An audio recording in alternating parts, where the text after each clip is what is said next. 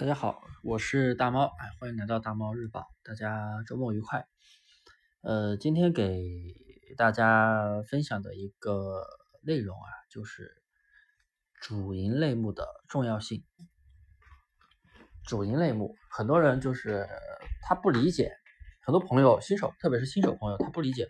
呃，为什么要做店铺啊？为什么要做主营类目，而不是说啊做一个杂货铺？啊，可能很多人朋友就这样想的，我做杂货铺啊，我做杂货铺可以涉及到的类目、涉及到的产品更广泛，那么是不是呃效果会更好？但并不是这样啊，因为淘宝，淘宝它流量的一个计算是根据呃，首先你的一个店铺的人群标签，店铺的一个产品的一个定位。啊，之前也都说过，对不对？还有价格，还有甚至是细到细致到一个风格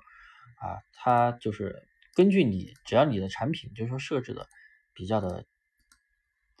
就是定位的话比较统一，定位在某一个范围内，它就会给你去匹配到更精准的流量。不是说咱们的产品只要说呃某一个标题。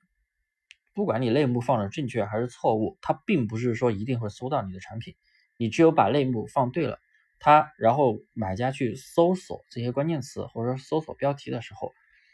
系统才会去把你的东西展现给买家，要不然它不会给展，它不会给你展现。啊，好说了，重点就是大家可以，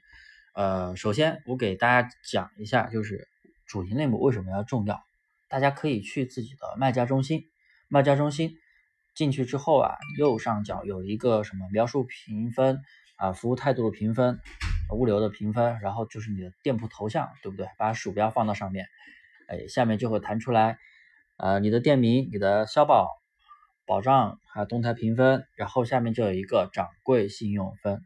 掌柜信用分，大家可能都不清楚掌柜信用它到底是个什么东西，呃，简单的来说，它可以。代表一个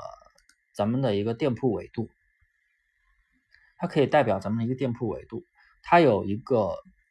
它有五个综合指标啊，一个就是卖家资质啊，主动就披露更多的证明卖家的能力，他是否证明你的是否有能力啊，经营能力各项能力。然后下面就是卖家的经营能力，再就是消费者的评价啊，经营的稳定性，稳定性那就是呃我们今天要讲的一个重要内容，那是主营类目。然后再就是卖家在平台的合规经营，它就是这个就是一个是否违违规啊，是否有售假呀，是否有违禁品呀这些东西。然后掌柜信用分值的划分，非常好的卖家就是八百分以上，优秀卖家就是七百到八百，良好卖家就是六百到七百啊，一般的就是四百到六百，呃，然后比较差的就是四百以上，一般就是死店啊。呃，如果说你的分值在六百以上，那说明你每天的销，呃，经营数据应该都是不错的。这个掌柜信用它是基于商家各方面的一个数据啊，通过大数据去计算的。呃，这个东西是刷不出来的，它是一个信用机制，所以就是说这些纬度啊，这些纬度就能够很好的证明你的店铺的一个状况。所以就是，呃，很多现在像很多就是淘宝的一些平台、一些活动啊，它都是根据这个掌柜信用分做了一个评定标准。你的掌柜信用分达到多少以上才能够去参加某些活动？所以就是这个东西是很重要。就简单的说啊，说我说了这么多废话，其实简单的说，它就是能够直接代表你的一个店铺权重、店铺的一个排名。那么，咱咱们进来之后可以看到，啊，我刚说的那五项指标，第一项指标稳定性，主营类目占比，在线商品数占比，主营占比，这两个指标就直接的说明了主营占比的重要性，因为它可以影响你店铺的稳定性，然后从而影响你店铺的掌柜掌柜信用分的高低。所以啊，很多做铺货、做裂变的朋友，为什么前期啊做的？哎，觉得哎，数据来的还挺快，流量来的还挺快，但是过一会儿，一个月之后，甚至两个月之后，慢慢的就不行了，慢慢那个主营类目总在变化，店铺权重就慢慢降低。然后其实有很多呃到现在做的非常好的那种铺货店或者说裂变店啊，其实他们做到最后都会去把主营类目归一，把主营类目归一，就是说一些杂七杂八的不相干的一些类目啊放在上面。要么就影响店铺的动销率，是不是？要么就影响店铺的那个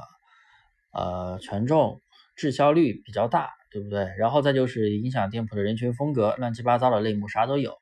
进来的流量肯定是不精准的。大部分的铺货跟裂变的流量都是不精准的，流所以造成一个访客非常的大，流量也非常的大。但是访客跟流量比呢，一般都没有超过一比二，啊，要么就一比一。一比一点几就这样子，然后转化率是非常的低，这个又是原因啊，就是原因之一，流量精不精准的原因之一。所以大家，呃，我讲了这么多，大家应该要清楚主营类目占比的重要性。为什么咱们精细化？为什么要去做主营类目？为什么选择单一类目？就是这个道理。所以大家一定要剔除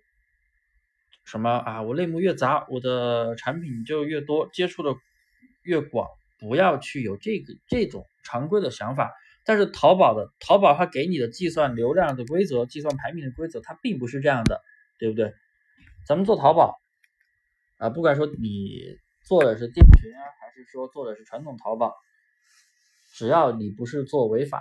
的，嗯，不是诈骗，不是卖违禁品，我觉得都是正规的。既然都是正规的，那就必须得按淘宝的一个。运营标准、运营规则去做啊，呃，这是我个人观点啊，不喜勿喷。呃，也感谢各位的收听。呃，下一期我会继续去给大家去讲这个掌柜信用分啊。今天讲的大概就是一个稳定性的一个指标，下面还有四个指标，后面我每一期节目会给大家去讲。好，谢谢各位。